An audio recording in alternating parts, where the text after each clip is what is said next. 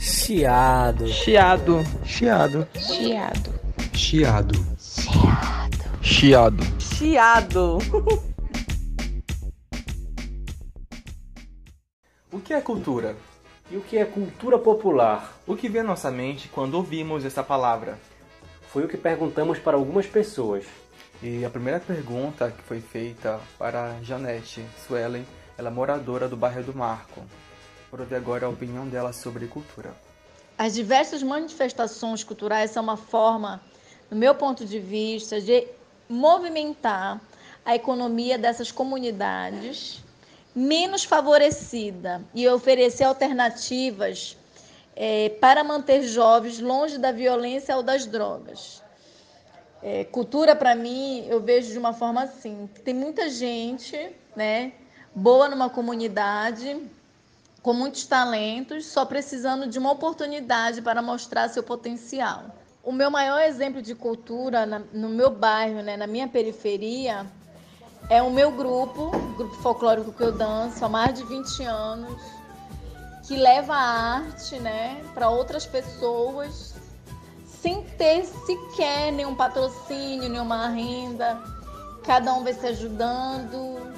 E para mim esse é o maior exemplo é, de, eu, de mostrar um trabalho, uma dança de outras regiões ou mesmo da nossa cultura né, paraense. Então, para mim, isso é o maior exemplo. Perguntamos também para Marcos Castro, do bairro da Terra Firme. Bom, cultura para mim seria as características, os valores do ambiente.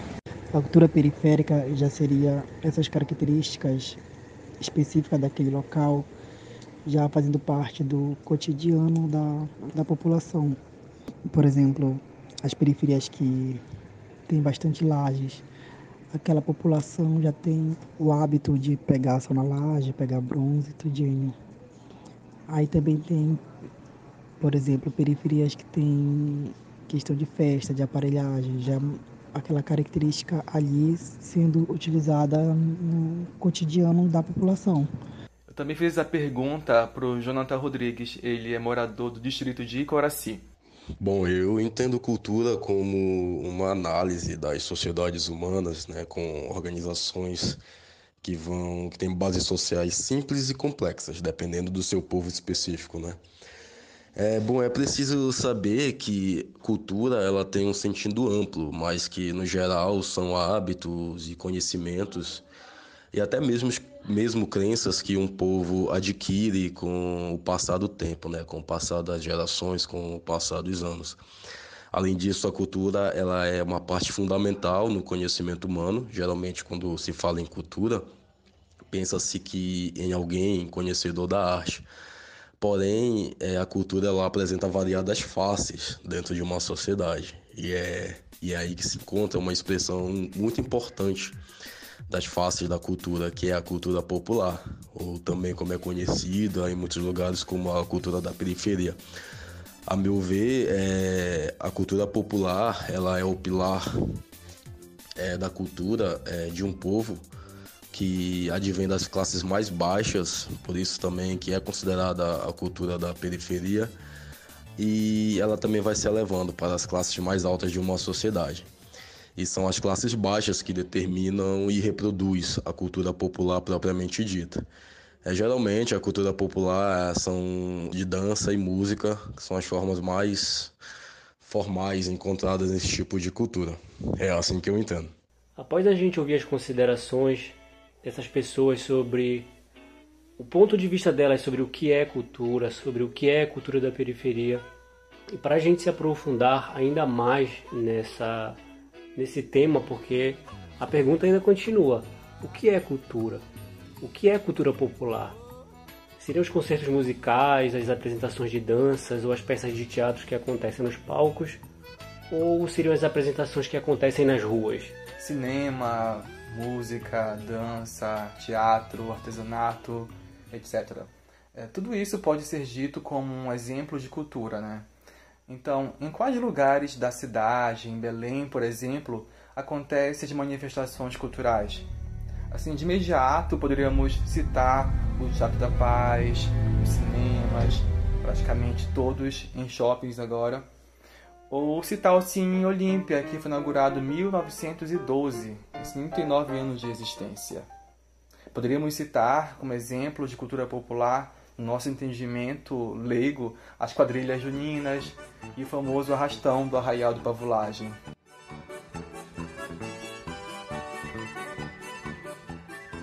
Bem, como ouvimos, cada um tem uma ideia, um conceito básico do que seja cultura e eles até conseguem explicar isso de maneira simples. Mas que tal se a gente ouvisse de um estudioso nesse assunto uma explicação mais aprofundada? Vamos ouvir José Guilherme Fernandes. Ele é professor adjunto de Teoria Literária da Universidade Federal do Pará, doutor em Letras, Literatura e Cultura pela Universidade Federal da Paraíba e autor do livro O Boi de Máscaras, Festa, Trabalho e Memória na Cultura Popular do Boitinga de São Caetano de Odivelas, no Pará, publicado pela EduFPA em 2007 o professor José Guilherme Fernandes vai falar, vai conceituar o que seria então cultura popular. Bom, é, poderíamos definir cultura popular inicialmente como aquilo que vem do povo. Só que povo é uma categoria muito complexa, porque o povo ele é uma movência, ele não ele não é estanque essa concepção. É, eu prefiro utilizar a referência do Stuart Hall quando ele diz que só existem duas classes, o povo e o poder. Stuart Hall foi um teórico cultural e sociólogo britânico-jamaicano que viveu e atuou no Reino Unido a partir de 1951. Ele nasceu em 1932 e faleceu em 2014. Então, a partir dessa compreensão, povo seria aquele que não detém o poder, é aquele que está numa condição de subalternidade, digamos assim.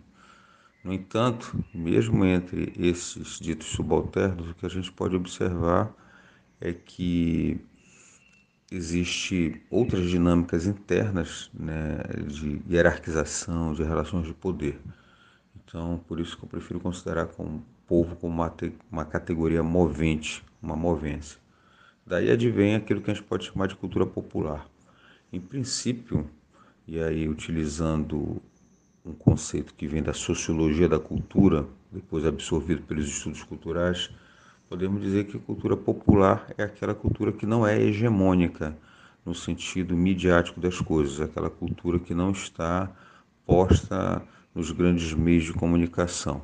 Mas isso numa visão eu diria que até o, o século 21, 20, perdão, final do século 20, uma vez que com o advento da massificação das mídias sociais, é, a, esse alcance da, das várias manifestações do indivíduo, do sujeito, de pequenos grupos, ele acaba sendo muito amplo numa perspectiva de globalização mesmo. Né? Então, acho que é um momento de nós reconsiderarmos o que vem a ser cultura popular.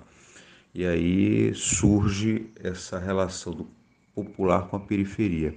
A globalização é um dos processos de aprofundamento internacional de integração econômica, social, cultural e política, que teria sido impulsionado pela redução de custos dos meios de transporte e comunicação dos países no final do século XX e início do século XXI, sendo considerada a maior mudança da história da economia nos últimos 40 anos. Eu diria que a cultura periférica urbana, e vamos considerar o periférico como urbano, né? não exatamente como uma contraposição ao rural, mas urbano no sentido de você ter uma modernidade nessas culturas que tanto se endereça àquilo que a gente pode chamar de uma cultura popular tradicional, que vem do meio campesino, como por exemplo o carimbó, né? como por exemplo certas práticas musicais, né? é, mas que são adaptadas por uma cultura urbana, em princípio que não está no centro. Né? Vamos tomar como exemplo o samba. O samba, em princípio, ele não está nas grandes rodas burguesas é, do Rio de Janeiro, para tomar um exemplo é, com Chiquinha Gonzaga e outros compositores e outras compositoras, é que você vai ter a, a entrada do samba num meio mais elitista.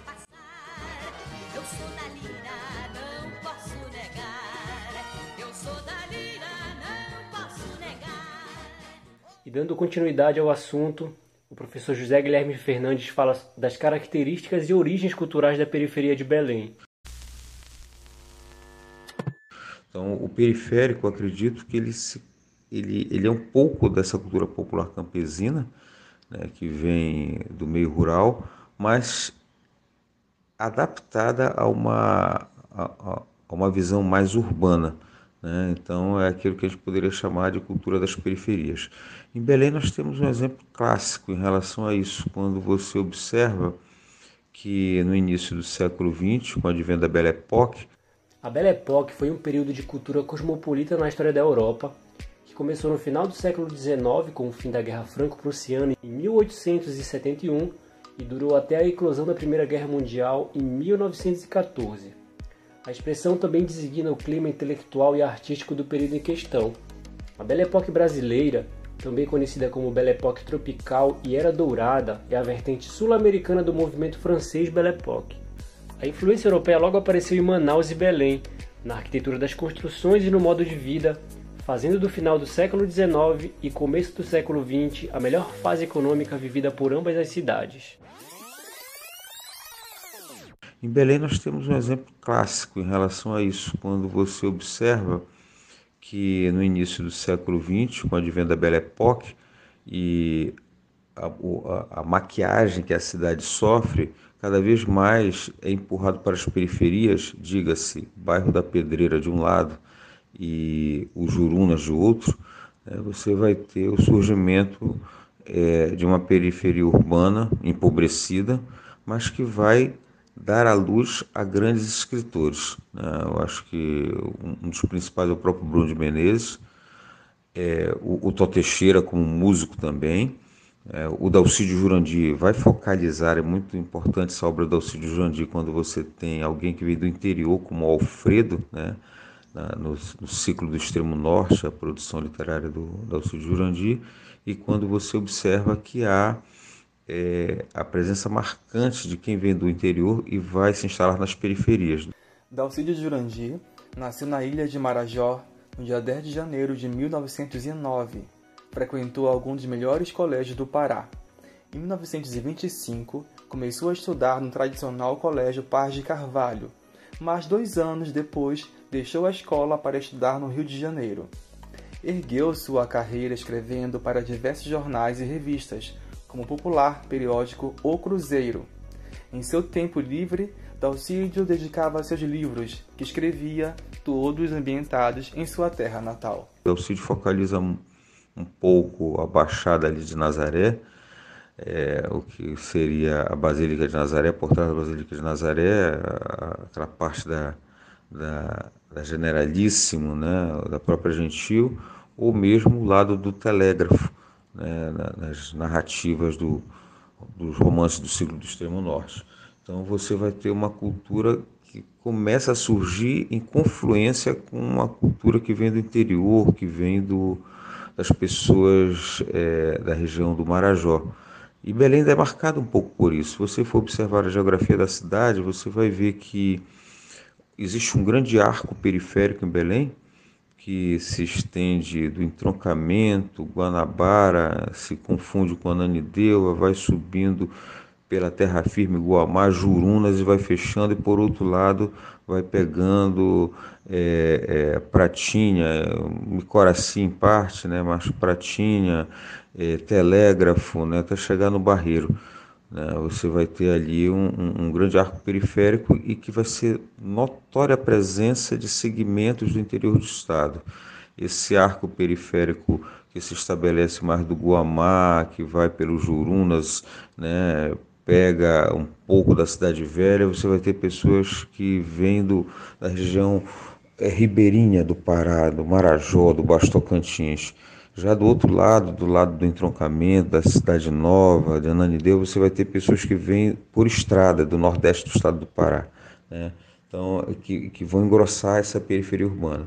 Eu acho que isso é um primeiro fenômeno. Outro fenômeno é que essa periferia urbana, enquanto uma cultura híbrida, né, uma, uma cultura que se forma por uma relação intercultural entre a cidade e o campo, né, entre o interior e a capital, é, é marcada também pelo influxo de uma mídia nacional. Né? Então você tem um hip hop que surge nos Estados Unidos, pega São Paulo e de repente se instala na periferia urbana de Belém. Né? Então são dois influxos. Então essa periferia eu diria que é bem rica. É bem rica porque está exposta tanto a uma tradição mais telúrica quanto também a uma importação mais estrangeira, mas que é adaptada a uma realidade local. Né? Eu acho que isso marca não propriamente uma distinção entre cultura popular e cultura periférica, mas uma complementação. É, Renan, interessante que o professor falou agora, né? Que ele fez toda uma construção, fez uma, uma revisão histórica para poder contextualizar para hoje em dia o que seria essa cultura popular, cultura de periferia, até mesmo o que seria cultura, né? Então a gente percebe que não é, não é, não é uma coisa rápida, é uma construção. Vê que ele vai citando como é que foi feita essa, esse cinturão de bairros Sim. de pessoas que vêm do interior, que vêm do Marajó, que vêm pela BR, nordeste do estado. Então, cada, é, cada, cada grupamento de pessoas que vem de um ponto chegam aqui em Belém, cada um contribui de alguma maneira para formar, digamos, que a cultura é, da cidade, sabe? Mas não, a gente percebe que a cultura da cidade não é uma cultura é, uniforme. Un, uniforme, ou seja, ela, ela é construída é, gradualmente, é, com cada um contribuindo de alguma forma né, para isso. Não dá para dizer que a cultura ela é única, uniforme. Não, ela é, um, ela é um resultado de um processo de transformação, de interação social. Sim, exatamente. E antes da gente fazer uma entrevista, a gente faz uma pesquisa antes é, sobre as fontes, sobre os conteúdos que essa fonte produziu. E eu estava lendo um, um um artigo do José Guilherme Fernandes que se chama Saberes da População Tradicional e Periférica. E nesse artigo, no início, para contextualizar, o, José Guilherme Fernandes fala sobre o Boitinga, da cidade de São Caetano de Odivelas, aqui no Pará. E ele conversa com o Nenzinho, que é trompetista do, da banda que acompanha o, o Boitinga. E o Nenzinho explica que para para ele fazer uma apresentação durante quatro dias aqui na cidade de Belém, ele recebeu 80 reais a hospedagem e a alimentação. Ou seja, é, a gente nem precisa saber fazer uma conta mais sofisticada para ter ideia de que o valor é muito baixo. Ou seja, ele recebeu 20 reais por dia de apresentação. Inclusive o Nenzinho fala que ele está pensando em desistir porque não vale a pena, né? E a parte que eu achei super interessante desse artigo é que ele consegue relacionar, ele faz uma relação do, das comunidades tradicionais e periféricas da Amazônia com o pensamento dos, dos filósofos alemães Marx e Engels. Ou seja, é, resumindo, ele nesse artigo ele mostra que no sistema capitalista tudo vira mercadoria, inclusive a arte. E essa nossa arte vai ser explorada também né, pela burguesia, pela que é a classe é, dominante. E achei super bacana né, essa relação de, de, da luta de classes e tal. Enfim, eu não vou entrar nesse, nesse tema agora porque isso é uma questão que dá pra gente fazer inclusive um outro episódio, mas, mas quem me conhece sabe o quanto que eu sou cadelinha do Marx e eu não ia perder a oportunidade de, de dizer o que eu sempre digo, que a gente precisa ter consciência de classe. E quando eu digo consciência de classe, não no sentido de classe social apenas, mas também no sentido de, de coletivo, de grupo. E fica aí a dica de leitura, tanto do, do artigo do José Guilherme Fernandes, que é super interessante, é um artigo super gostoso de ler, tem uma leitura super acessível, quanto é, que vocês também podem ler Marx e Engels, vocês podem ler o Manifesto do Partido Comunista, o Capital, enfim. E lendo eu fiquei pensando assim, nossa, queria tanto conhecer ele pessoalmente pra gente sentar, tomar um café, trocar umas ideias. Fica a dica aí, viu, José Guilherme Fernandes? É, Olha, muito... ele vai ouvir, tá? Porque vou mandar pra ele o episódio. muito obrigado pela tua participação, que foi super esclarecedora e enriquecedora também. Obrigado.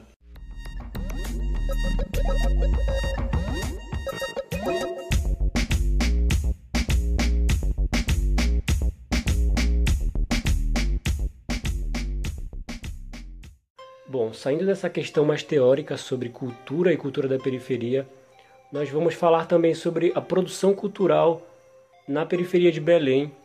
E para abordar esse assunto, nós vamos conversar com produtores que são da periferia, que vivenciam a periferia e que produzem não só para a periferia, mas como para o mundo todo. Né? Eles podem chegar em qualquer lugar do mundo por meio da internet, além de outros bairros da cidade também. E um dos produtores é, da periferia com quem a gente conversou foi com o TF Trax, é um grupo da Terra Firme.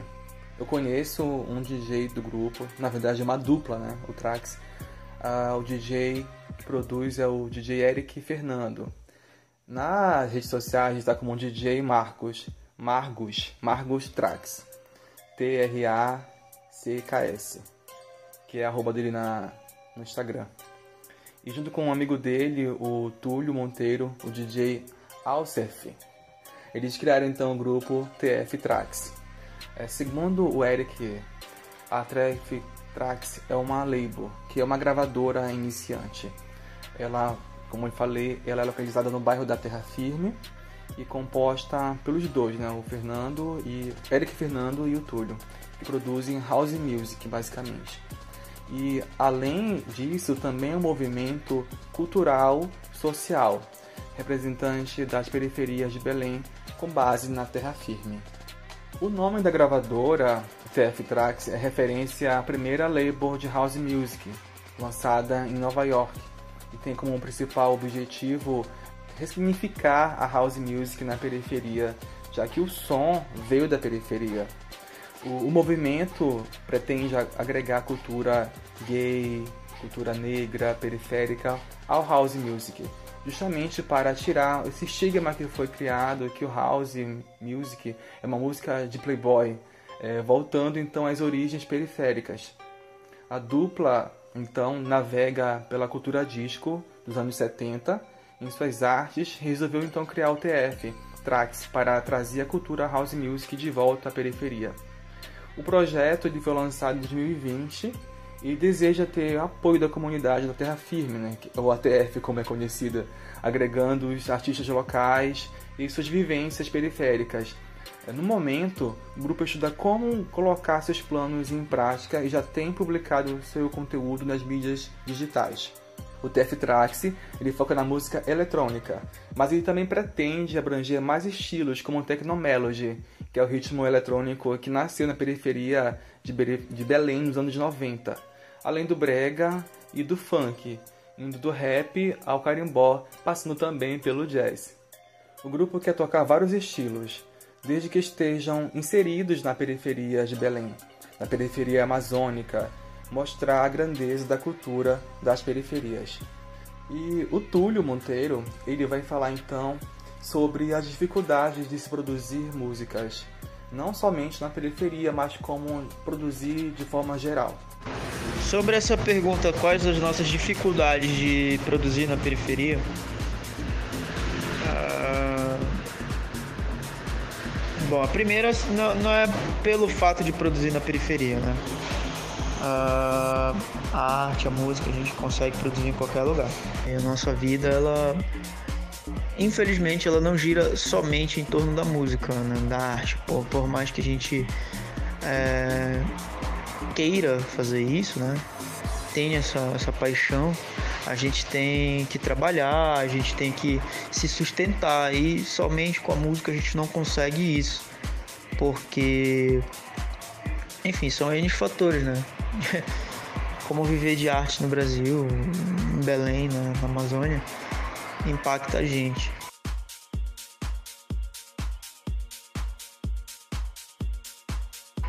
Então a gente tem a oportunidade de produzir, né? a gente tem nossos computadores, a gente consegue produzir músicas uh, sim, de, de, de formato profissional já. No entanto, a gente não consegue um retorno imediato financeiro para custear esse, esse, esse nosso essa nossa arte. Então acaba que vira sendo um hobby, né? um hobby prazeroso mas que no entanto a gente luta todo dia para que isso se torne é, uma profissão, viver de músico, viver de produzir conteúdo, enfim. O Túlio fala sobre as influências do trabalho do, do TF Traxi e comenta se os sons, os estilos musicais nascidos na periferia sofrem de apropriação cultural. O termo apropriação cultural é um conceito da antropologia e se refere ao momento em que alguns elementos específicos de uma determinada cultura são adotados por pessoas ou por um grupo de cultura diferente. É, essa questão de apropriação cultural e os sons das periferias. Bom, eu não acredito em apropriação cultural, né, mano? Eu não acredito nisso. Eu acho que no capitalismo tudo é uma apropriação cultural, né? exceto o fato de quando você enxerga mercado, né? em uma determinada. Vamos supor, estamos falando de música, determinado estilo, né? Você já está fazendo uma apropriação, né? Mesmo não sendo é, de determinado grupo étnico, né? Religioso, enfim. No capitalismo ninguém foge disso, entendeu? Então a gente tem aqui, vamos, vamos botar o exemplo do, do Brega. O Brega ele tem forte influência da salsa, né, do merengue, das músicas caribenhas que vinham das frequências de rádio AM lá dos anos 50, 60, né? E isso fez com que a gente criasse o Brega. Então a gente mesclando ritmos, né, dos nossos ritmos amazônicos, é, com outros ritmos caribenhos, a gente formou o brega propriamente dito, né? Não é claro exclusivamente do, de, de, dessa mistura, mas ela tem influências, tem influências da música negra também, como o samba, né? do, do, da batucada do carimbó, que é uma mistura de, de, da música negra com a indígena. Então, exclusivamente falando em apropriação cultural, né? É claro, isso é uma discussão mais acadêmica. Uh, propriamente dizer não existe, entendeu? A gente sofre influência, a gente sofre influência, por exemplo, eu e o tu, a gente tem fortes influências do house na nossa, nossa cultura, né? Nossa cultura de música. E é um ritmo gringo, né? House é gringo, house é de Chicago, house é norte-americano né, que veio de uma subcultura de negros e de pretos, de gays, né, de pobres, né, que queriam se divertir à noite depois de uma jornada extensa de trabalho, né, do não no, do, do, do, não trabalho, né? Enfim, que aquela galera era marginalizada. E aí uh, criou-se a House. Né? E a House, como chega no Brasil, ela começa a se permear também nas culturas periféricas. Mas hoje, reverte-se o quadro e, por exemplo, uh, House é dito como um estilo pequeno burguês, bem burguês mesmo, entendeu? Então, é mais frequentado pelas elites, né, da nossa sociedade. Então, a galera que hoje tá, vamos dizer assim, povão, tá mais é, dentro de outros estilos, não da house. E então a gente quer resgatar isso. A gente quer resgatar como um sentido de música popular, como já fora no passado. E então, a gente, pra gente fazer isso, a gente também se apregoa muito nos estilos populares que ainda são, de certa forma, núcleos de resistência para não se se tornar elitizados, como é o fato do, do Tecnomelody, né? O Tecnomelody hoje, que já foi o Brega.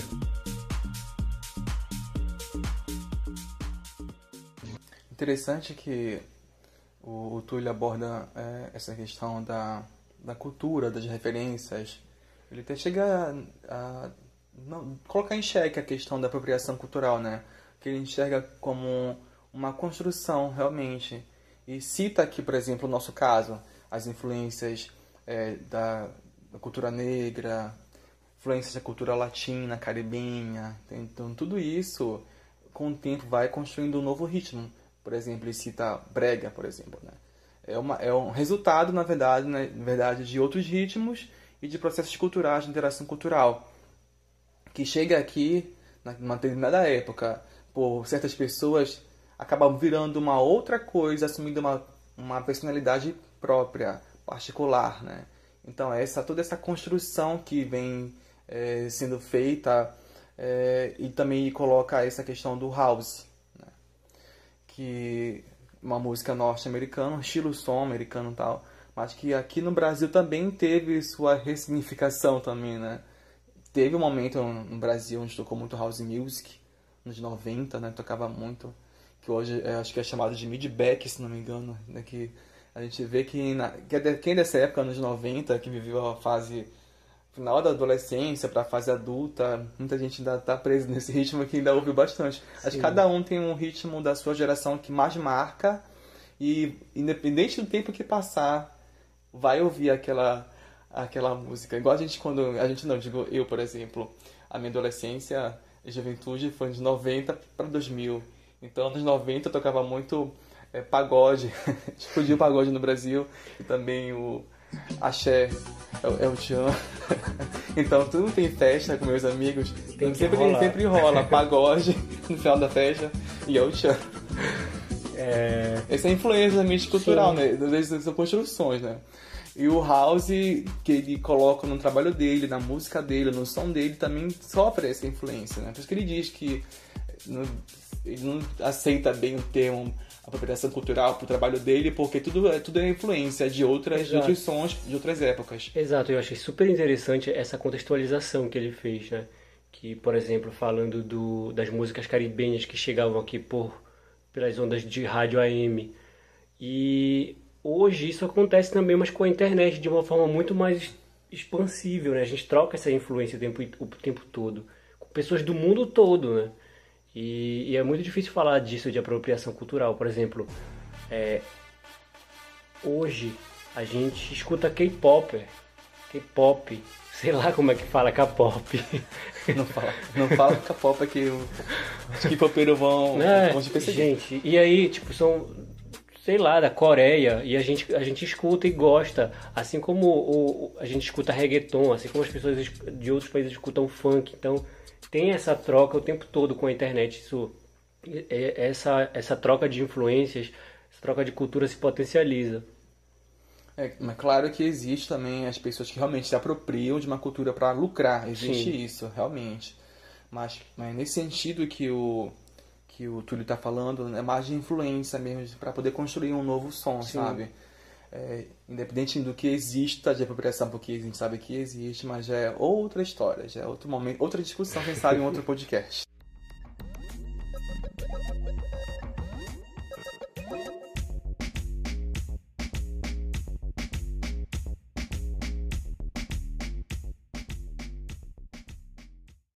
Como a cultura pode valorizar o local?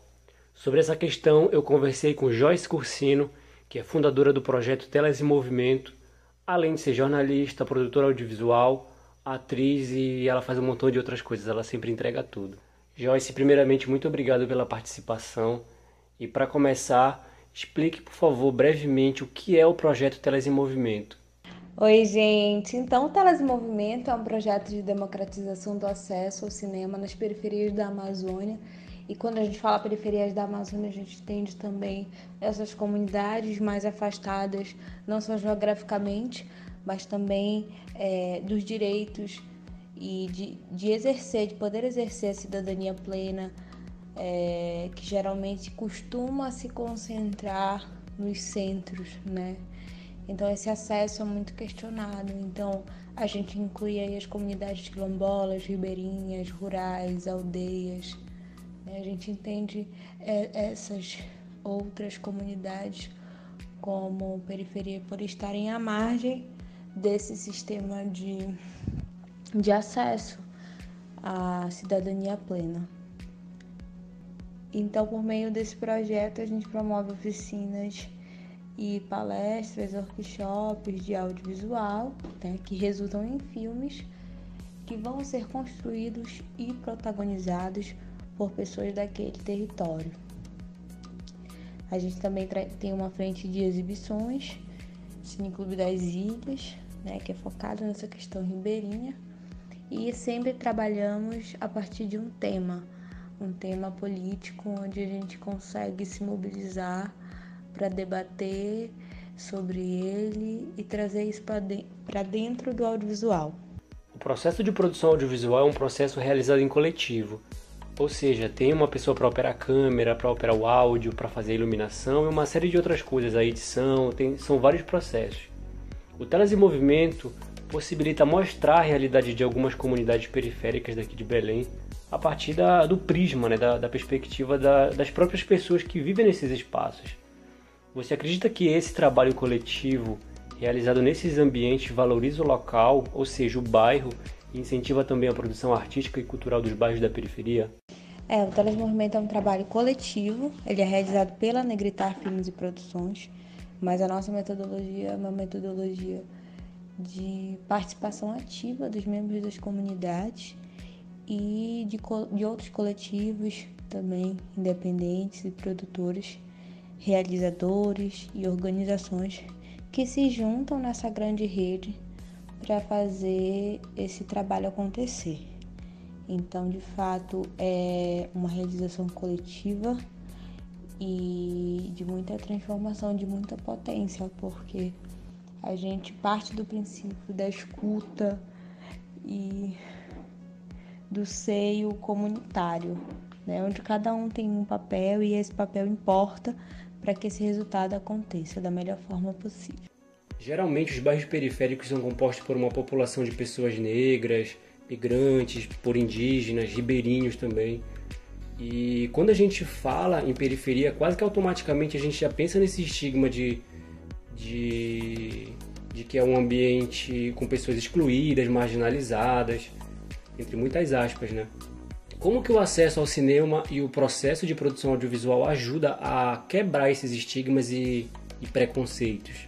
Então, um dos objetivos do Telas é a gente potencializar, né, fazer reverberar toda essa cultura, arte, potência empreendedora que existe em cada território, em cada periferia, mostrar outras realidades, outras histórias dessas que não são contadas pela mídia tradicional, né, narrativas de vida, narrativas de esperança, narrativas de pessoas que são cheias de talento e querem apenas uma oportunidade né? Mostrar, a gente mostra uma outra realidade, né? Isso é importante porque alimenta e referencia as pessoas daquela comunidade. Elas passam a acreditar que é possível sim fazer arte, né? ter acesso a, a, aos direitos, que é, um, é o direito delas também estar nesses, nesses espaços artísticos, culturais e, sobretudo, de educação. As atividades artísticas e culturais que são produzidas e realizadas no próprio bairro diminuem a dependência com relação aos bairros centrais de Belém? Essa dinâmica né, de, de olhar a partir do território é uma dinâmica que impulsiona a economia solidária dentro desse próprio território. A economia solidária é um modo de produção diferente. A vantagem da economia solidária é que ela repensa a relação com o lucro transformando todo o trabalho gerado em benefício para a sociedade como um todo e não apenas para uma parcela dela. Faz com que a gente perceba quem são os nossos, que pessoas, é, quais são as pessoas que estão ali que podem ajudar a fazer essa roda girar e a partir daí também discutir assuntos, pontos em comuns para melhorar aquela situação ou para evidenciar uma situação que já está boa, no caso de é, potencializar o trabalho de mestres e mestres de cultura, de jovens e pessoas que estão ali que já vêm construindo isso há muito mais tempo. É interessante do trabalho do Telas em Movimento, né? justamente esse trabalho, esse resgate da cultura do bairro através do cinema, né? E o próprio trabalho de levar o cinema para a periferia é um, já é uma tentativa de fazer um trabalho que não é exercido pelo poder público, né? Não existe mais cinemas de rua como existia aqui em Belém, por exemplo. Existiam cinemas famosos como, por exemplo, o Cine Nazaré, né, 1 e 2, que é na Basílica, quem é morador de Belém sabe. É, e outros também que ficavam pela cidade, tipo, perto do antigo Iguatemi, que é agora que é Pátio Belém, uhum. que era cinema 1, 2 e 3. Agora não, é tudo dentro do shopping, né? E não é todo mundo que realmente tem condições de frequentar o cinema, que é Sim, caríssimo, na verdade, caríssimo. E, então, o trabalho de levar então o cinema até essas pessoas é, realmente é democratizar é, a, o acesso à, à, à, cultura, né? E essa, essa concentração de, de, de elementos, centros culturais em, em locais que são afastados da periferia, dificultam então que essas pessoas é, consigam ter esse conhecimento, né? Que deveria ser para todos. Exatamente, Giovanni. E falando sobre democratização de acesso ao cinema, eu participo do projeto Teles em Movimento desde o início, né? desde 2019, quando o projeto começou. E como eu já estava falando sobre o Cineclube, eu lembro que nós fizemos a inauguração do Cineclube lá na Ilha do Combu. É, nós montamos um telão, teve pipoca, é, e aí foi chamada as pessoas que vivem ali por perto, chegaram de canoa, foi muito bacana. E foi exibido filmes mas não filmes de, é, de grandes produtoras audiovisuais. É, for, foi um filme que foi é, atuado pela Dira Paz, que é uma atriz paraense. Esse filme conta a história de uma personagem que vive lá na Ilha do Combu, que tem uma filha que tem vontade de estudar aqui em Belém, mas o marido dela não permite. E, enfim, eu não vou contar o, o a história da, o final da história para não dar spoiler, mas é um filme super interessante, se chama Ribeirinhos do Asfalto. Foi muito bacana ver as pessoas dali se verem representadas na tela grande, sabe? Ver o seu a, sua, a sua realidade, o seu cotidiano representado no cinema. Isso foi surreal. Além, claro, de ter o privilégio de ter artistas super renomados, artistas paraenses como o Fernando Sektovic, é, a Fernanda Brito Gaia também estava lá né, que são artistas fodas.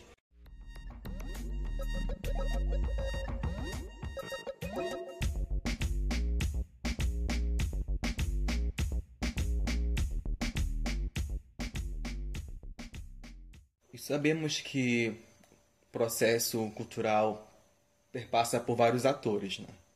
Tem produtores, tem também a participação política, que é quem possibilita que as ações culturais possam ser realizadas, quem pode garantir verba para que possam ser executadas. Tanto é que existem secretarias de cultura estaduais, municipais e até Ministério de Cultura. Hoje a gente não, não temos Ministério de Cultura no Brasil, né? temos Secretaria de, no, de Cultura no Brasil. Porém, é, voltando para o nosso já regionalismo, então a gente procurou fontes políticas que pudessem nos dar uma orientação, então até uma explicação do que está acontecendo dentro da esfera política relacionado à, à cultura. Né? E Renato fizeste, não foi uma entrevista com alguém da área política. Explica para a gente quem foi. Isso mesmo. Eu é, sobre esse nosso próximo tópico, que é espaços públicos de lazer e cultura nas periferias, eu conversei com a deputada federal Vivi Reis, que é lá do bairro da Pedreira. É a Vivi, Vivi. E ela vai conversar pra, com a gente, ela vai esclarecer esses pontos sobre cultura e lazer nas periferias. Vivi, primeiramente, muito obrigado por participar do Chiado, por arrumar um tempinho na tua agenda para conversar com a gente. Oi, Renan, muito obrigada pelo convite. Fiquei super feliz em estar participando hoje desse podcast, participando desse chiado aqui com vocês. Que alegria! É, inclusive, já te parabenizo pela escolha do tema, né? Falar sobre cultura da periferia é algo fundamental. Vivi, uma das tuas propostas, ainda como vereadora para a cultura aqui em Belém, foi o projeto Cultura do Centro à Periferia. No tópico 4 da tua proposta, tu sugeres, abre aspas, a regulamentação do uso de espaços públicos municipais, que são as praças, os parques, para a realização dos batuques e das batalhas de rap, lutando contra a criminalização desses eventos. Fecha aspas. Por que é importante regular o uso desses espaços públicos para a realização dessas atividades artísticas? É fundamental a gente destacar principalmente que a cultura da periferia, ela acontece, está rolando, né? A periferia constrói a sua forma de intervenção artística cultural cotidianamente, né? Não existe esse papo aí que muita gente tenta falar, né, que vai levar a cultura para a periferia, né? A periferia já protagoniza espaços culturais. E esse foi um tema que nós, né, na, na época da eleição para vereadora, tocamos muito, né, priorizamos muito esse debate da cultura.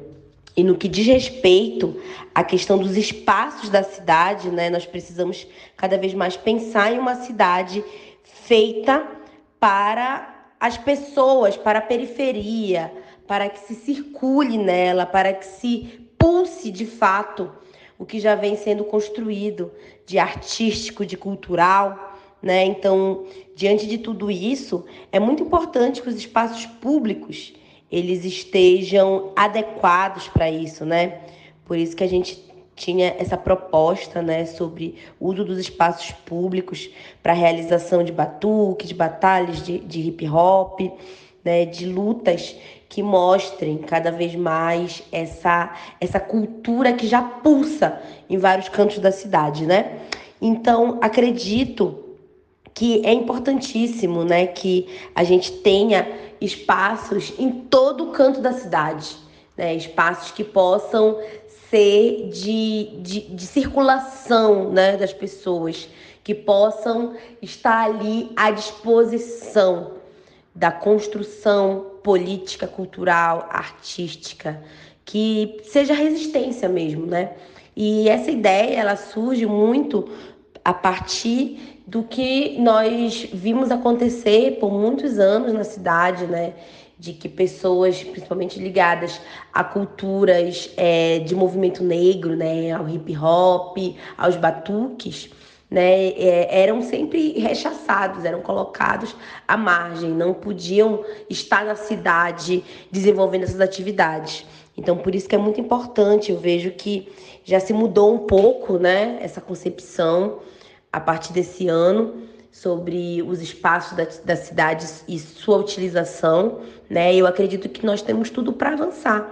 Avançar é, diminuindo as burocracias para a utilização dos espaços, avançar para que sejam incentivados as ações culturais, né? avançar mesmo com a questão do acesso das pessoas aos espaços é, da cidade, né? Então isso perpassa por uma política imensa de, de pensar uma estrutura adequada, com acessibilidade, com é, banheiro, com espaços mesmo que possam ser acolhedores, né?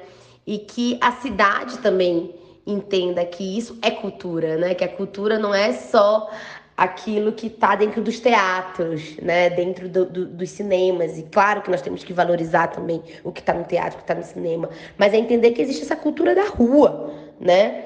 do, do espaço, do chão que as pessoas estão se apresentando. Então, nós temos que mostrar que não dá para ter limites entre esses espaços físicos, que o tecnobrega, que o hip hop também pode se apresentar num teatro, num cinema, e que também pode se apresentar numa praça pública. Então acho que seria nesse sentido, né, a proposta de democratização dos espaços da cidade para os movimentos de cultura.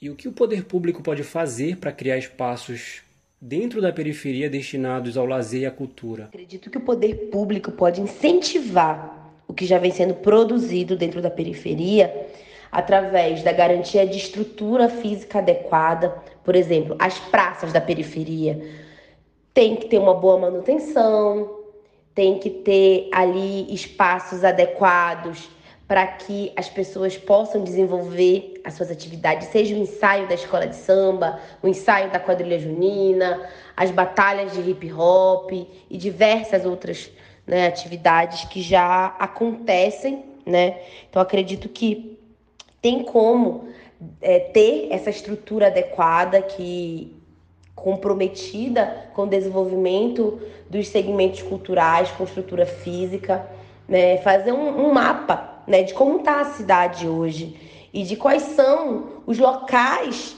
que já tem fazedores de cultura e o que esses esses sujeitos, esses protagonistas precisam para desenvolver muito melhor seus serviços. Eu acredito que o primeiro passo é a escuta, é a construção a partir dessa realidade, saber qual é a realidade que estão inseridos hoje e o que se pode fazer. Acho que é, é mais essa lógica mesmo de, de incentivar o protagonismo, né? E esse incentivar o protagonismo, ele perpassa pela garantia dessa estrutura física, né? E também para pensar em, em quais são as estruturas que já existem e que podem melhorar e que podem dar mais condição, né? Se é um ginásio, se é uma praça, se é um espaço comunitário, se é um, um centro de convivência, então, acho que isso, isso seria um, uma boa forma de intervenção do poder público sobre a, a questão do, dos espaços de cultura, que muitas das vezes já existem, né, já são feitos, são feitos às vezes até no improviso, de fechar uma rua, de, de ser no quintal de alguém, e como é, fazer esse apoio, né, essa logística, essa estrutura, Primeiramente, o primeiro passo é ouvir, é ter um mapa, é escutar e é saber quais são as principais demandas estruturais desses sujeitos. Já no tópico 10 do projeto Cultura do Centro à Periferia, é sugerida a criação de, aspas, mecanismos de descentralização dos recursos culturais para atender aos eventos produzidos nas localidades da periferia de Belém e por artistas oriundos dessa periferia. Fecha aspas. Vivi como possibilitar que as comunidades periféricas tenham acesso aos mecanismos de fomento de produção cultural? Sobre o acesso aos mecanismos de fomento da produção cultural, é, acredito que um passo importante é que haja espaços de formação, de troca, de conhecimento, para que os fazedores e as fazedoras de cultura possam também é, saber o caminho para poder vencer todas essas burocracias, né? Que muitas das vezes existem burocracias que se tornam barreiras. Então acho que esse seria um ponto bem importante, né? Outra coisa é que seria interessante que se pudessem é, ter divulgação e acompanhamento, né? Desses artistas, desses fazedores de cultura, no sentido de, de sempre é, buscar ter assessorias técnicas que pudessem orientar tudo a isso, né?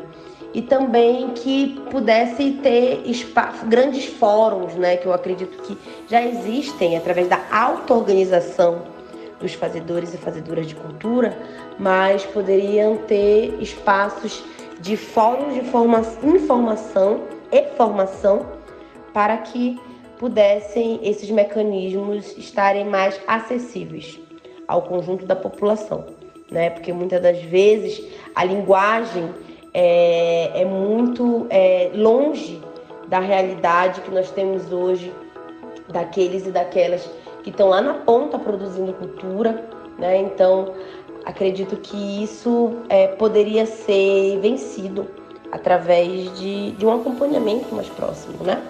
E também seria muito importante que se pudesse é, ter formas mais participativas, né? Que esses editais tivessem a, a contribuição né, de pessoas que hoje eu sei que existem pessoas técnicas que ajudam a construir o edital, mas que fossem escutados aqueles e aquelas que não, não necessariamente estão nos espaços acadêmicos, nos espaços da gestão, mas aqueles que estão ali sabendo a dificuldade que é fazer cultura na periferia. Né? Então, acho que esse também é um caminho importante, né? E acredito que seria importante também que se tivessem é, formas de intervenção cultural que pudessem é, ter a, um, uma possibilidade de acesso para as pessoas com deficiência, né?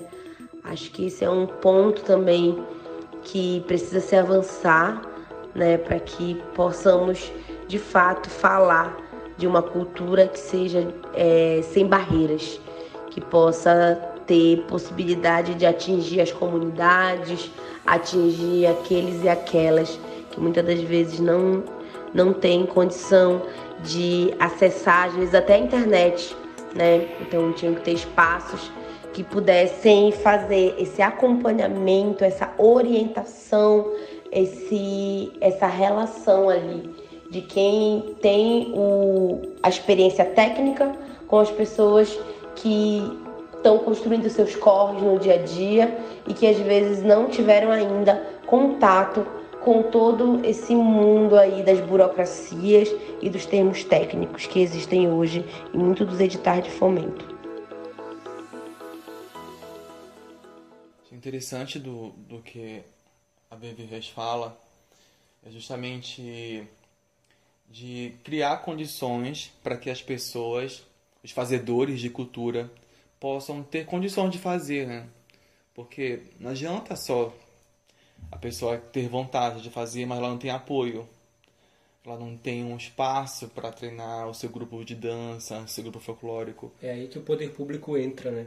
Pois é, ou deveria entrar. É. A, a gente, como morador de, de periferia, pelo menos eu morei sempre em periferia, né? ainda moro aqui na Baixada do Marco. É, a gente cresceu é, vendo quadrilha junina, grupos de dança, grupos de pássaros juninos, né, de boi, né, que iam nas, nas ruas circulando na época junina. E, e é muito por amor, né, assim. Sim. Eu lá na minha rua, onde eu morava, mais pro outro lado daqui do bairro, tinha um, um grupo. E, ele dedicava tempo dele para poder fazer, articular, organizar os ensaios, sabe? Organizar, chamar a meninada para poder participar, tal, do, do, dos eventos. E fazem isso somente por amor, porque eles não têm É, incentivo. Exato. E ele, a maioria das vezes, como a, a Suelen falou no início do programa, eles fazem isso com o dinheiro do próprio bolso, sem incentivo É. nenhum. Eles gastam, na verdade, por amor a, pra, por amor à cultura e também e através também desse movimento que eles fazem, acabam que evitando que muitos jovens, sabe, se percam por aí. Que a gente sabe, né, nessa fase da adolescência, é muito Sim. fácil se perder. Ainda mais se você não tem uma boa base educacional, não tem um apoio familiar, enfim, que já é outro assunto. Mas a gente percebe que essas pessoas precisam de apoio, de incentivo, de dinheiro para poder fazer esse grupo, comprar suas roupas, né? levar um, o grupo para um, para um outro local, o deslocamento, o transporte, a alimentação, sabe? Então, o certo seria mais, mais editar de fomento à cultura, sabe? Que, eh, e de maneira que as pessoas que estão na periferia saibam que existam esses editais e como poder participar, como concorrer e ganhar também esse, esse dinheiro, esse, esse incentivo, né? Exato, e é muito bacana também que a Vivi fala sobre acessibilidade, Sim. no sentido de dar possibilidade para que todos possam ter acesso à cultura. E quando ela fala de- de acessibilidade, não apenas para pessoas que têm limitações físicas, mas para que todos possam ter acesso a chegar nesses espaços, a ter acesso à arte, à cultura, ao lazer, ao esporte. É, tanto que uma criança, ou uma pessoa adulta, ou um idoso, enfim. E complementando isso, né, sobre é, produção cultural nos bairros, principalmente aqui no Marco, né, quando a gente fala no bairro do Marco, a gente pensa que o Marco é um- uma área relativamente elitizada, entre aspas, mas não, tem a parte periférica também. E eu estava tendo uma conversa informal pelo WhatsApp agora com um amigo meu que é o Diego Pérez, que morou aqui em Belém durante algum tempo, mas ele é colombiano. E, e ele me mandou um áudio muito interessante falando sobre isso, né? Sobre que as pessoas que vivem no centro não têm essa relação que as pessoas que vivem na periferia têm com, com o seu bairro, com o seu grupo. Uma, uma relação de proximidade. Exato. Não é só a relação com o bairro em si, mas com as pessoas que vivem nesses espaços, né? Com, com a arte, com a cultura que é produzida nesses espaços. E acaba criando uma relação muito mais forte. Né? Ele fala, inclusive, que, que nós somos bairristas. Eu não sei se existe, se existe esse termo bairrista ou se eu acabei de criar. Mas ele fala. Ele fala. Inclusive, eu vou até colocar o áudio dele aqui para vocês ouvirem, que ficou muito interessante. Cara, eu vi quando morei em Belém que vocês têm nisso que acontecia é, em, na, nas quadras juninas, tipo essa cada bairro tinha assim sua sua quadrilha e, e eu falava para um amigo cara aqui ou seja que aqui tem como uma identidade barrial bem importante e que não era só não, não era só uma curiosidade que por exemplo bairros como Campinas como Marissal como acho que Reduto bairros mais, mais ricos, eles não tinham essa necessidade de levar as pessoas para dançar na quadrilha e com as fantasias, porque eles não, não têm essa identidade. Eles não moram num bairro, eles moram num prédio, eles moram em seu apartamento, no caso. Mas as outras pessoas moram em bairros e constroem coisas ao redor do, do bairro. Por, por exemplo, o bairro Maco, acho que eles não tinham muitas quadrilhas, só uma, acho. Porque o Marco acho que já é meio um pouquinho mais meio bairro nobre assim, então perde a identidade, mas os outros bairros ficavam assim muito muito é, empolgados de participar, de se mostrar e tudo, e eu achava muito lindo isso.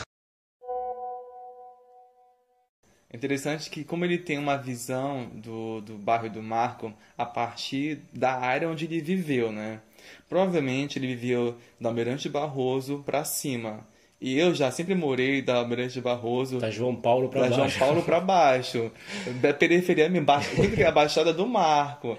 Então já morei assim próximo à Perimetral. Então eu morava entre Perimetral e João Paulo. E que é uma área que uma área mais pobre da, da mente do mar. A área que alaga. A área que alaga, que tem mais assalto. Ele já morou na área já não mais elitizada. Se ele morou em prédio, então, que tem na, de Barroso, enxerga o marco de cima para baixo, vê que é um outro universo. As casas são diferentes, as ruas são diferentes. Então, como eu era, sou morador e do Marco já há muitos anos, desde criança, na verdade, então eu já enxergo também por outro Ou seja, tu mora aqui no Marco desde quando era tudo mato. Quando era tudo mato. a minha rua era, assim, era, era esburacada. É sério? Onde eu brincava, assim, por trás das casas, assim, era só lama, enfim, é um moleque doido. Aí eu via as quadrilhas juninas, justamente como eu falei, eu via as quadrilhas juninas, eu via os, os, os grupos de pássaros, né, boi e tal. E era comum ver assim disputa de quadrilha assim entre uma rua a outra rua e todas as ruas é, tinham uma quadrilha, sabe? Nem, uhum. que, nem que fosse uma quadrilha daquela quadrilha maluca onde homem se veste de mulher, né? é como se veste de mulher, mulher veste de homem, né? Que era muito mais comum. E, e, a gente via esse processo, esses ensaios que era o ano todo para poder ter essa apresentação. Não ganhava nada, às vezes, assim, só era mesmo pela zoeira, sabe? Uhum. Quando não tinha algo oficial, como um grupo mais organizado, as pessoas se reuniam para brincar, na verdade, sabe? Então, pelo menos no, a parte do marco que eu estou fazendo a defesa aqui, onde eu morava, então eu vi essa, essa movimentação cultural, sabe? É, saindo um pouquinho aqui do marco, mas lembra quando a gente estava gravando aquele documentário sobre quadrilha junina aqui no Pará? No Jurunas. No Jurunas. E para tu ver como que essas pessoas se dedicam, como que eles amam aquilo, né? O que eles fazem. Tem, tem uma dedicação de tempo, de dinheiro, de enfim, é uma parte da vida que eles separam pra, durante são meses, né? Um preparo de meses. A gente fez um trabalho para a minha faculdade que era com a quadrilha a quadrilha Reino de São João. E a gente acompanhou essa quadrilha um mês dessa quadrilha de é, ensaio é, e tal. Ela essa parte desse é, processo. E ela explicou que na verdade quando, quando, quando termina as apresentações, tipo julho, ainda tem apresentação, dá um tempo. Aí lá por agosto, setembro, outubro já se reúnem para debater sobre o tema da próxima. Qual vai ser o conceito do próximo Exatamente. ano? Aí quando é janeiro, eles já estão começando a ensaiar os passos que vão apresentar no final de maio para início de junho. Quer dizer, então é uma dedicação. Então eu acho que realmente a quadrilha junina é um grande exemplo de cultura popular, cultura popular periférica, principalmente uhum, aqui em Belém. Sim. É claro que nós estamos um ano pandêmico, ano 2, então não, não tivemos ainda esse ano também a a quadrilha junina. E aí fica a saudade, né? É, e assim, é, nessa quadrilha que é uma quadrilha maior, que compete com outras quadrilhas em concursos, é, nós conversamos com pessoas que iam ensaiar no Jurunas, mas eram de Quaraci, de Outeiro, né? Vinham de lugares muito longe para ensaiar. Exatamente. uma dedicação, sabe? Que reparar assim não tem preço. Como, como eu falei agora há pouco, até tem concurso de quadrilha. Mas tipo, não é uma grana nossa que vai fazer uma diferença enorme para eles, mas é um incentivo. Só como só para complementar esse tópico, é como a gente estava falando. Eles fazem pelo amor à arte, né? É, a gente vê que é por amor, mas não precisaria ser assim. É. Poderia ser remunerado. É. Poderia ter mais incentivos. Justamente remunerado para as pessoas também terem como uma fonte de renda através da sua manifestação cultural que elas tanto, tanto amam. Já ouvimos é, um pesquisador dando conceitos sobre cultura, já também ouvimos dois produtores e também uma política sobre a cultura periférica. Só que agora vamos também ouvir alguém que possa representar o lado de quem consome esses produtos é, destinados à periferia. Nós já falamos nossos exemplos, né, como moradores e frequentadores da periferia e também como consumidores, de certo modo. E vamos ouvir agora a Gabriela Esther. Ela mora em Ananindeua e ela vai contar, relatar a partir do ponto de vista dela o que ela percebe que, que falta na, no bairro dela com relação à, à cultura, e se falta espaços de lazer e se tem espaço, se é o suficiente ou quais espaços poderiam existir. Vamos ouvir agora a Gabriela Esther. Em Ananindeua não tem. Não tem teatro, não tem cinema, é, não tem programação cultural. O que se tem como programação cultural é o aniversário de Ananindeua, que chamam alguns cantores e fazem um show na Arterial 18, assim. Mas projetos assim culturais ou de lazer no, é, a gente não vê muito quase não tem esse, esse, esse fomento, né? Para valorização da cultura, da história, da memória do bairro, enfim. O que a gente consegue é, ver que são projetos independentes, né? De, de ONGs, movimentos sociais, que dentro de, das periferias mesmo, né? Até da, de Ananindeua, constroem é, esses espaços auto-organizados para proporcionar talvez o mínimo, né, o que, o que consiga se proporcionar de cultura e lazer. Eu também perguntei para Gabriela se, na opinião dela, falta mais interesse da população da periferia pelas artes ou se há interesse, só que falta mais a possibilidade de acesso. Eu acho que falta os dois, né? Falta a gente é, ter acesso, ter mais acesso, uma maior divulgação, uma democratização né, do direito à cultura, do direito ao, ao lazer. E aí quando a gente vai para dentro da periferia e pensa a partir de moradores né, desses, desses, locais, a gente vê que tem vários direitos violados, né? Então a gente vê direito à vida, direito a saneamento, direito à educação que são, que são direitos fundamentais e que são negligenciados, né? E são é, colocados para não como uma prioridade do Estado. E nesse, nesse, nesse conjunto tem também o direito à educação. Então, para uma população né, que não tem é, uma, uma rede de esgoto, não tem direito à água potável, né, é, a preocupação com a cultura com certeza fica em segundo lugar. Porque primeiro tem que sobreviver e viver, né? Para poder ter acesso à cultura. E também problematizar o que a gente entende por cultura, né? Porque a periferia produz a sua cultura, né? Consome suas festas, consome é, as suas formas de, de lazer também, de auto-organização. E então a gente também tem que pensar nesse sentido, né? Da, da cultura que a comunidade se propõe a construir e de qual cultura a gente está falando, de qual lugar né, a gente está falando de cultura. Só quero dar aplausos para a fala dela foi a síntese do que está sendo o nosso episódio. É, ela foi cirúrgica, ela foi muito pontual. Bora encerrar aqui. Não, mas é isso, a gente tem que realmente debater. É porque às vezes é muito fácil falar. É um ditado, né? É fácil falar, difícil é fazer. Porque tu tá num palanque falando de uma cultura de periférica, quando tu nem conhece como é a periferia. Como é a realidade desses espaços. Exatamente. E foi como tu cria estigmas preconceitos, sabe? Mas tu não entende qual a necessidade daquela população, que não é a mesma necessidade de população de, de, da Zona Norte, da Zona Sul, da Zona Leste. Não.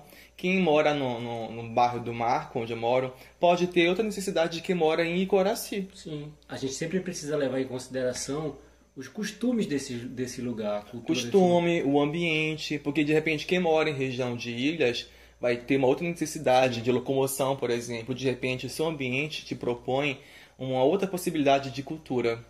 Lembrei agora, é em Cametá, que tem um, car um carnaval sobre as águas, que tem um grupo que ele vai de barco fazendo carnaval, aí ele ancora o barco no tal ponto e faz a festa, entende? Nossa, que interessante. Porque é, é a cultura é, se lugar. moldando aquela regionalidade, aquele espaço físico, sabe? Também tem isso.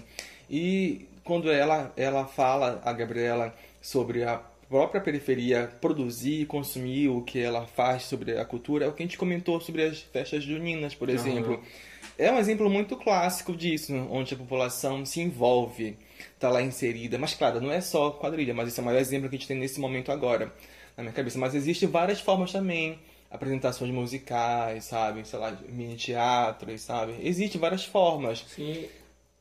É, não só se limitando a, a, a, festa junina que nós acabamos de sair, né? Aqui isso é muito forte pra gente. As quadrilhas, tem o, o Arrastando Pavulagem, é, mas também outros processos de produção artística, a música, é, a, a, o brega, a, não, o brega tecnobrega, como sim. os meninos do Trax produzem um house para periferia sim, também. produção audiovisual. Exatamente. E... Quantas pessoas têm talento, mas não têm a possibilidade de desenvolver? Às vezes ela nem sabe que ela tem aquele talento, sim. sabe? Porque falta, de repente, uma escola, um curso, como disse a, a Vivi, falta alguém lá ensinar de repente para aquela pessoa, até mostrar que ela tem aquela, aquela, aquela possibilidade, sabe? Justamente é, volta a falar, a democratização da cultura. Só vai democratizar a cultura quando, quando tiver acesso, as pessoas tiverem acesso a, a, a editais, a dinheiro, a conhecimento, como produzir cultura. E a, a Esté faz uma pergunta muito interessante. De que cultura nós estamos falando, né? Exatamente, também outro ponto que ela fala é o direito à cultura. Porque está na Constituição, está nos direitos fundamentais da Constituição brasileira sobre a cultura. Lá na, na Constituição Federal é, diz que dentro dos direitos fundamentais e suas garantias sociais traz, além de muitos outros, o direito à cultura e ao lazer. No Brasil, o direito à cultura é previsto na Carta Magna como um direito fundamental do cidadão então, portanto, a garantia ao lazer é abarcada no próprio direito à cultura.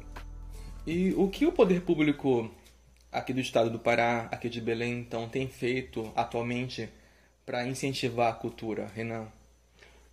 Giovanni, o governo do Pará lançou no dia 3 de abril a Lei Semear 2021 e mais dois projetos culturais de inserção social, o edital Arte Livre e o projeto Sons de Liberdade. O governador Helder Barbalho assinou o decreto que aumenta para 10 milhões a renúncia fiscal do ICMS, que é o Imposto de Circulação de Mercadorias e Serviços para o fomento à cultura por meio da Lei Semear. Na Lei Semear, as empresas apoiam com determinado valor da renúncia fiscal.